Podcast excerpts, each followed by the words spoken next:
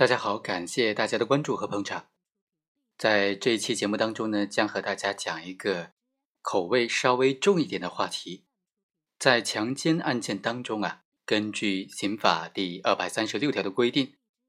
强奸妇女、幼女情节恶劣的，或者是强奸妇女、奸淫幼女多人的，在公共场所内当众的强奸妇女的，或者二人以上轮奸的。也或者是致使被害人重伤死亡或者造成其他严重后果的，这五种情况就是刑法上明文规定的强奸罪的加重情节。有这样的情节的话，是可以判处十年以上有期徒刑、无期徒刑，甚至是死刑的案件。那今天呢，就通过最高院的这个裁判的案例啊，和大家来分析一下，像这种在一个强奸案件当中。同时具备了这五个加重情节当中的两个，甚至更多，那么他该怎么样来定罪量刑呢？在量刑上该怎么适用呢？我们来看看今天这个案件。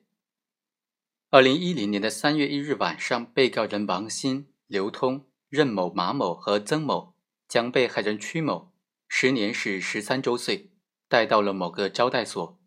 不顾曲某的反抗。轮流对他进行了奸淫，于是呢，一审法院就认为，被告人他采用的这种暴力手段，强行的轮流和幼女发生性关系，构成强奸罪，而且是属于轮奸，并且呢是奸淫幼女的这种加重情节，对被告人科处了一定的刑罚。但是呢，一审判决宣判之后啊，检察院提出了抗诉，他认为被告人曲某她是幼女。根据刑法第二百三十六条的规定，奸淫不满十四周岁的幼女的，以强奸论，并且是从重处罚。而在原审判决当中，他并没有引用这一条款，仅仅是引用了轮奸的条款。那么，检察院就认为原审判决的适用法律是错误的。另外，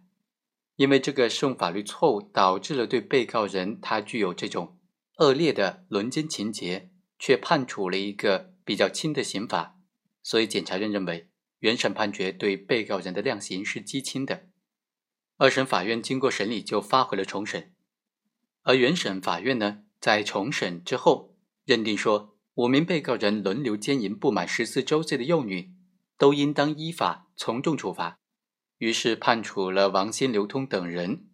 三年到十一年不等。在这个案件当中啊，检察院就注意到这样一个情节：像这种对幼女进行轮奸的行为，能不能同时适用对轮奸的加重处罚和对奸淫幼女从重处罚的这个情节叠加适用呢？检察院他的抗诉理由就在这里。最终法院也都认定了说，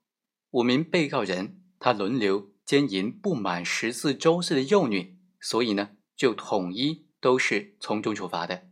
也就是说，他是在十年以上有期徒刑、无期徒刑或者死刑这个量刑档次之内从重处罚，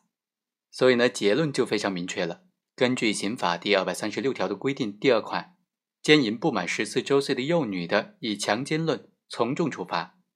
而如果是存在轮奸情节，那么他的法定刑就应当是十年以上有期徒刑、无期徒刑或者死刑。所以啊，这个案件呢，法院就认定了两种加重的情节。